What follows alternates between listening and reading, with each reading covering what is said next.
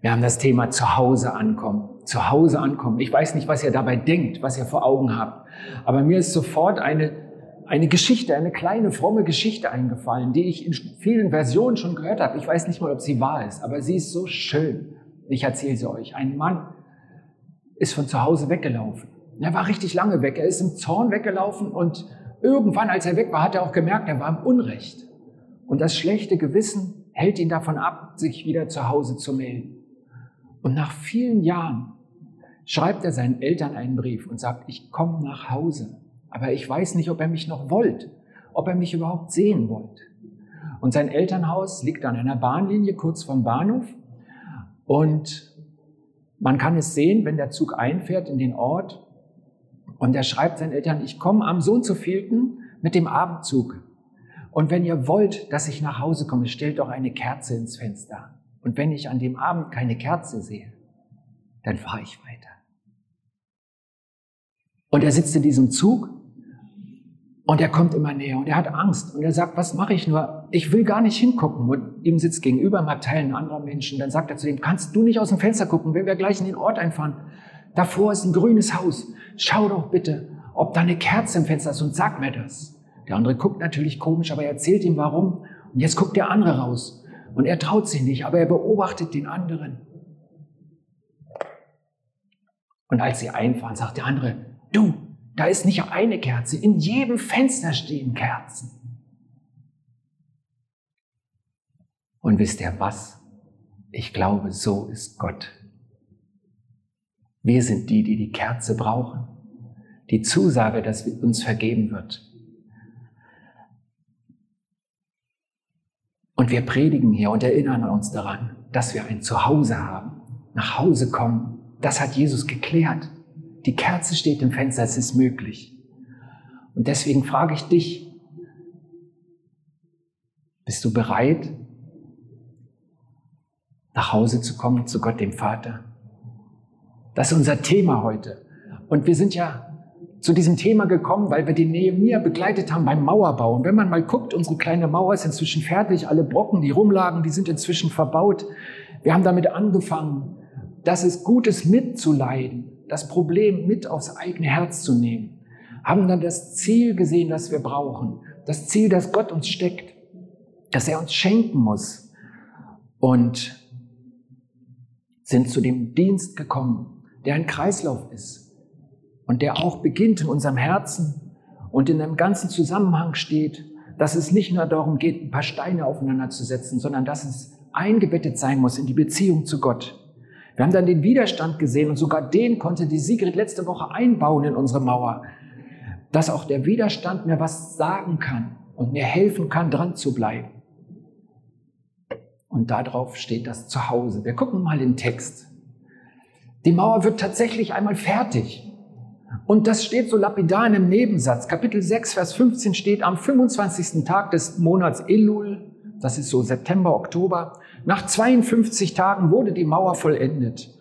Als alle unsere Feinde davon erfuhren, schreibt Nehemiah, fürchteten sich die benachbarten Völker und verloren den Mut, denn sie erkannten, dass wir dieses Werk mit der Hilfe unseres Gottes ausgeführt hatten.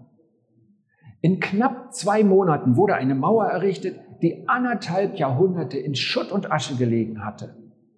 Und nicht die eigenen, die schon glauben, sondern die nicht an Gott gläubigen, die erkennen, das ist Gottes Werk. Anders schafft man das nicht. Anders geht das gar nicht. Wir haben ja diesen armseligen Haufen vorher gesehen, dass die diese Mauer bauen konnten. So schnell, so gut. Die war groß und breit, das werden wir noch merken. Das ist Gottes Werk.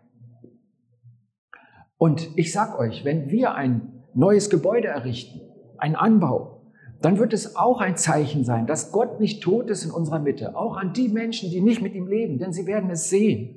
In der öffentlichen Wahrnehmung sind die Christen in Deutschland auf dem Rückzug. Und wenn wir in den Nachrichten vorkommen als irgendeine der christlichen Gemeinschaften, dann meistens mit irgendwelchen Skandalen. Und wenn wir äußerlich sichtbar bauen und größer werden, dann bezeugen wir Gott auch damit.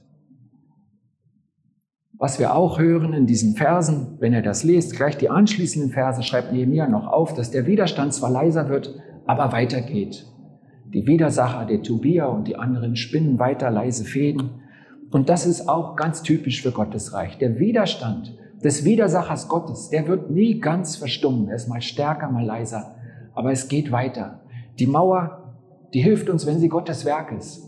Aber sie wird nicht ändern, dass wir weiter, ja, auch kämpfen auf diesem Weg mit Gott. Das wissen wir. Also die Mauer wird fertig. Und jetzt, jetzt passiert was ganz Erstaunliches. Und deswegen heißt mein zweiter Punkt, Gott die Ehre bringen. Diese Leute, die haben noch Schwielen an den Händen, die sind K.O., die haben schwere Steine geschleppt. Und fünf Tage später, was machen sie da?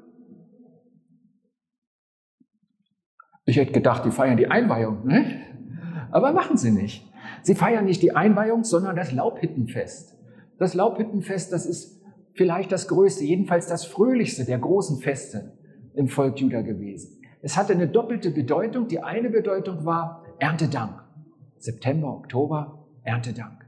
Und die andere Bedeutung war, dass sie sich erinnern an den Auszug aus Ägypten. Deswegen haben sie auch diese Laubhütten gebaut. Das war praktisch die nachgebauten Zelte, dass sie mobil unterwegs waren, dass sie noch viel weniger Schutz hatten, weit und breit keine Mauer und dass Gott sie trotzdem bewahrt hat. Sie haben sich in diesem fröhlichen Fest daran erinnert, dass Gott sie bewahrt hat. Und das können wir eigentlich auch. In, in Corona sind so viele Gemeinden ähm, geschrumpft. Ich habe erschüttert gelesen aus Spanien, wo wir Kontakt zu einem Missionar haben, dass die meisten spanischen Gemeinden klein sind und in der Corona-Zeit eingegangen sind. Das ist einfach dramatisch, denn wir alle brauchen die Familie, den Punkt, wo wir auftanken können, wo wir neue Kraft schöpfen, um weiterzugehen an der Hand unseres Gottes. Und wir dürfen noch zusammen sein. Sie feiern also dieses große Fest und wisst ihr was? Sie sind zu spät dran. In 3. Mose wird dieses Fest vorgeschrieben, da könnt ihr es nachlesen, am 15. des sechsten Monats. Die Mauer wird zehn Tage später fertig, am 25. Und dann am 1. des siebten Monats, also nochmal fünf Tage drauf, feiern sie das Laubhüttenfest. 15 Tage zu spät. Darf man das? Also so mal ganz ehrlich, nicht? Also Weihnachten 2022 sind wir in der Endphase des Baus, alle werden gebraucht. Dann feiern wir halt drei Wochen später. Oh, wir werden das. Der Bauleiter nickt, der freut sich schon. Er braucht euch alle. Also mal ganz ehrlich, darf man das? Oder ist das eine Sünde? Ist Gott nicht sauer? Der sagt, mein großes Fest steht im dritten Buch Mose und ihr feiert nicht? Als ich mir das mit Weihnachten vorgestellt habe, habe ich gemerkt, dass es eine echte Frage ist ich glaube, ich würde mich gar nicht trauen. Sie haben es gemacht. Wie denkt denn Gott darüber? Wir werden uns das anschauen. Wir schauen einfach mal weiter, wie Gott reagiert hat und lesen weiter.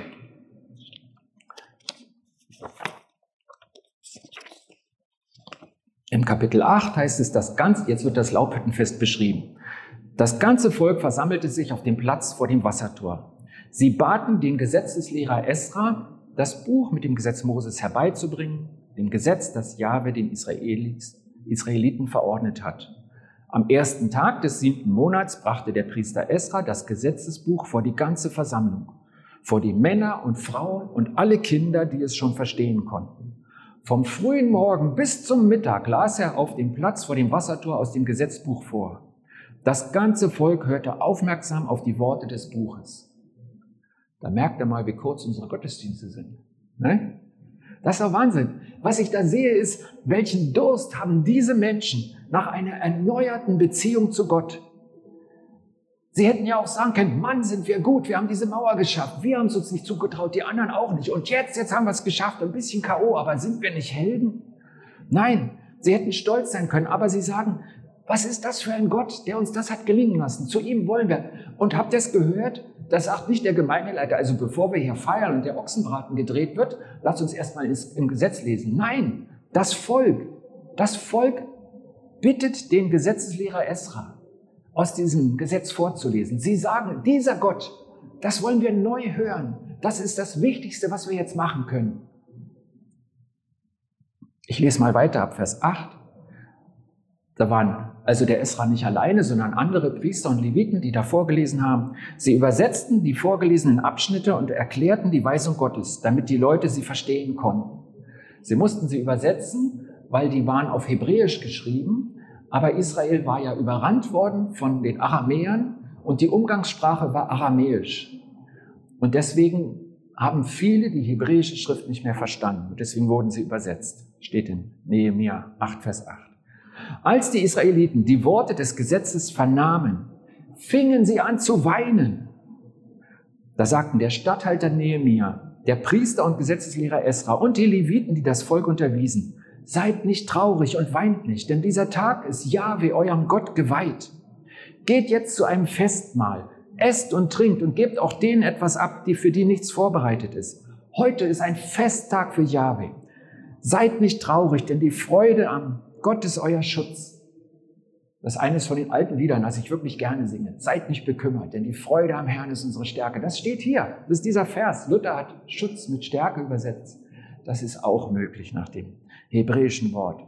Seid nicht bekümmert, denn die Freude am Herrn ist eure Stärke, euer Schutz. Auch die Leviten redeten dem Volk gut zu.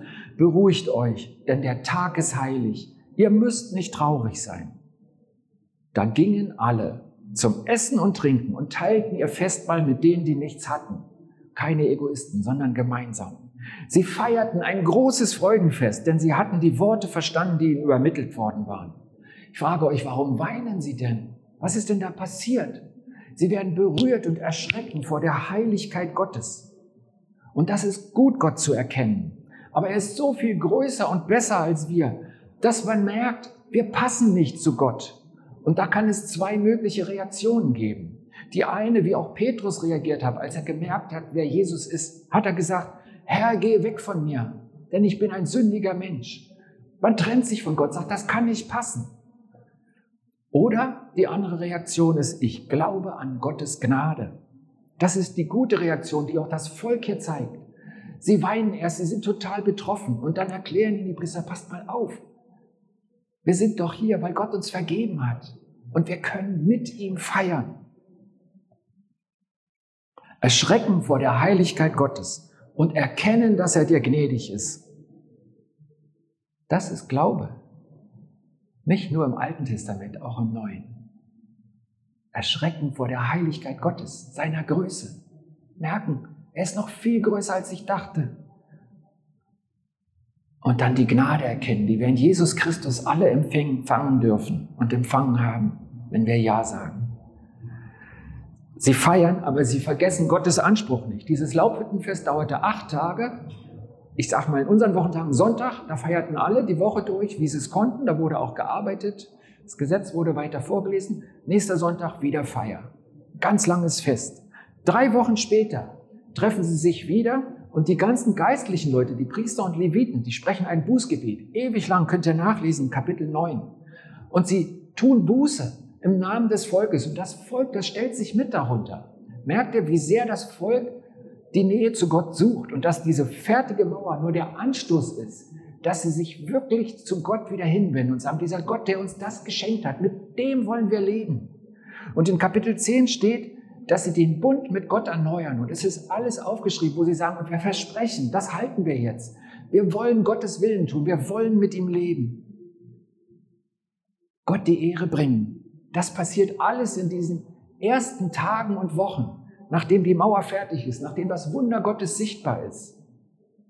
Wir haben gefragt, darf man den Weihnachten verschieben? Ich denke an den Ereignissen, die Nehemiah hier berichtet, erkennen wir, dass Gott mit ihnen war nur er kann Buße, Freude im Herzen und den Neuanfang bewirken. Und wir sehen da, dass es Gott nicht um die Tradition geht.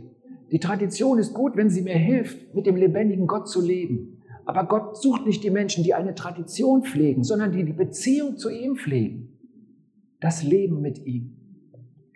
Und Gott konnte damit leben, dass sie das Laubhüttenfest 14 Tage später gefeiert haben. Es wurde eine ganz große Feier weil sie in Gottes Gegenwart kam und der Neuanfang mit ihm anfing.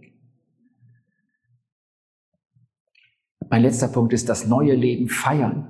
Das neue Leben feiern. Ich habe gesagt, sie haben nicht die Mauer eingeweiht, was wir alle erwartet, also ich jedenfalls, ich weiß nicht, wie es euch geht. Irgendwann im Kapitel 12, da ist das Buch fast zu Ende. Im Kapitel 13 steht, dass er noch ein zweites Mal da war. Und irgendwann im Kapitel 12 ab Vers 27 steht übrigens, wir haben die Stadtmauer auch eingeweiht. Das war aber ein neuer Termin, da haben sie nochmal alle Leute aus den umgebenden Orten eingeladen, besonders die Musiker und Sänger, denn es sollte ein schönes Fest werden. Und jetzt erzähle ich euch noch, was da passiert ist. Er sagt nicht genau wann, irgendwann danach, kommen die also alle wieder nach Jerusalem und der Nehemiah, der macht etwas richtig Schönes zum Angucken. Jetzt stellen wir uns mal vor, hier ist der Tempel. Ja, und die Stadtmauer ist außenrum. Dann hat er das ganze Volk gegenüber vom Tempel aufgestellt und hat gesagt, wir machen jetzt zwei Gruppen. Zwei tolle Chöre, Instrumente, Musiker. Die eine Hälfte geht mit dem Esra, dem obersten Priester, so rum über der ganzen Mauer. Esra geht voran, die Musik geht hinterher. Und jeder aus dem Volk, die Hälfte von den Einwohnern Jerusalems und alle, die da waren, die sind hinterher marschiert, auf der Mauer. Und Nehemiah hat gesagt, so, und ich gehe andersrum. Der zweite Chor folgt mir und die andere Hälfte der Menschen. Und jeder hat das neue Land betreten, die neue Mauer und konnte sehen, dass sie jetzt da ist. Und das war gut, das neue Land in Besitz nehmen. Und der Nehemiah hat ihnen da ein Event organisiert, dass es in ihr Herz fällt, dass sie es sehen können. Es ist fertig geworden, damit wir damit leben. Gott hat es uns geschenkt, damit wir es ausfüllen. Und wisst ihr was? Sie hätten doch auch vorher schon tolle Gottesdienste feiern können und Gottes Wort studieren und so. Und was mir auffällt ist, sie machen es jetzt. Jetzt, als die Ermutigung da ist, die Mauer sichtbar wird, da schlägt das Herz der Menschen und sie öffnen sich für Gott. Ich glaube, man sollte nicht unterschätzen, welche Kraft Gottes sichtbares Handeln hat. Wenn wir sehen, dass Gott in unserer Mitte ist und etwas tut, ob das eine kleine Sache ist, eine kleine Gebetserhörung, die wir als Familie diese Woche erlebt haben, oder ob es große Sachen sind, so große, dass sie jeder betasten und begehen kann, wie es auch unser Neubau sein wird. Das wird eine Ermutigung sein, die Gott nutzen wird, um auch unser Herz zu berühren. Und wisst ihr, was das Allerbeste ist? Wenn wir nicht warten, bis der Bau fertig ist, sondern wenn wir damit heute schon anfangen, heute schon das in Besitz nehmen, was Gott uns schon geschenkt hat, was schon da ist. Das ist zum Beispiel unsere Möglichkeit zum Gottesdienst. Ich freue mich wie ein kleines Kind, vielleicht weine ich auch, wenn wir wieder Vormittagsgottesdienst in unserem neuen Gottesdienst haben. Das wird klasse. Ich habe den Oliver gebeten, dass er das, was er hier vor drei Wochen erzählt hat, aufschreibt, was er gesehen hat. Ich glaube, dass Gott uns auch Bilder schenkt, Visionen, damit wir einen Ansporn haben und wissen, wo er mit uns hin will. Aber genauso möchte ich Gott dafür danken, dass wir jetzt hier schon heute und nächste Woche wieder Gottesdienst feiern können. Und egal, wenn ihr noch alle jemand mitbringt und wir sind doppelt so viel, wir können wieder rein. Trotz Mindestabstand. Wir können schon Gottesdienst feiern. Ich würde lieber vormittags, aber wir sind hier. Und wenn es regnet, werden wir nicht nass. Und viele Hasslocher wissen seit gestern, was das bedeutet. Jetzt schon. Oder die Kleingruppen. Wisst ihr, dass seit dem 2. Juni, das ist Mittwoch, dass es wieder möglich ist, dass sich fünf Personen aus fünf Haushalten treffen können und die Geimpften zählen nicht dazu und die Genesenen zählen nicht dazu? Fast jede Kleingruppe kann sich wieder treffen. Und ich finde es so wichtig, dass wir das nutzen, dass wir jetzt schon leben und nicht sagen, wenn mal die Pandemie vorbei ist. Ja, ich freue mich darauf, wenn sie vorbei ist. Vielleicht machen wir einen Haufen und zünden all diese Masken an, aber wir können doch jetzt schon leben. Und das ist gut so. Das Land in, Be in Besitz nehmen, was Gott uns gegeben hat. Und das gilt natürlich auch geistlich. Das neue Leben, was Jesus uns die Tür geöffnet hat, uns gegeben hat, uns bereitet hat, das dürfen wir annehmen. Wir dürfen es glauben und praktizieren. Wir hatten mal eine, eine Predigtreihe darüber. Und es, das ist wie die Leute auf der Mauer. Das ist das neue Land in Besitz nehmen. Die gute Nachricht weitergeben, so wie ich es kann. Oliver hat es äh, der Sarah und dem Joel gewünscht dass sie mutig sind und Tore schießen vom Elfmeterpunkt aus. Ich sag mal so, wir haben von den Kerzen in den Fenstern gehört. Wir sind das Licht, das Gott ins Fenster stellt, damit die Menschen um uns herum wissen, Gott liebt euch immer noch und erwartet euch mit offenen Augen, mit offenen Armen. Jesus, der sagte, ich bin das Licht der Welt, der sagte auch, ihr seid das Licht der Welt. Du bist diese Kerze. Stehst du in der Besenkammer oder leuchtet dein Licht vor deinen Nächsten? Noch ein Hinweis. Wie reagiert Gott auf diese Einweihungsfeier? Wir haben gesehen, sie sind rumgelaufen, sie sind da hinten gestartet, sie kommen hier an und dann beginnt nicht das erste Oktoberfest, sondern sie gehen in den Tempel, steht in Vers 43. Und was macht Gott danach? Gott schenkte allen Männern, Frauen und Kindern große Freude. Der Jubel aus Jerusalem war weithin zu hören. Sie haben sich gefreut, ja. Woher kam die Freude? Gott hat sie ihnen geschenkt. Merkt er, wie, wie wichtig und wie segensreich und wie wunderschön das ist, wenn wir zu Hause ankommen und der lebendige Gott in unserer Mitte ist? Ich kann darüber nicht predigen, ohne euch zu sagen, dass es davon noch eine Steigerung gibt. Und ich lese einfach aus dem vorletzten Kapitel der Bibel vor. Johannes hat das gesehen und hat es aufgeschrieben. Er schreibt, ich sah, wie die heilige Stadt, das neue Jerusalem, von Gott aus dem Himmel herabkam. Sie war schön wie eine Braut, die sich für ihren Bräutigam geschmückt hat. Vom Thron her hörte ich eine laute Stimme rufen. Jetzt ist Gottes Wohnung bei den Menschen. Unter ihnen wird er wohnen und sie alle werden seine Völker sein. Gott selbst wird als ihr Gott bei ihnen sein. Jede Träne wird er von ihren Augen wischen. Es wird keinen Tod mehr geben und auch keine Traurigkeit, keine Klage, keinen Schmerz.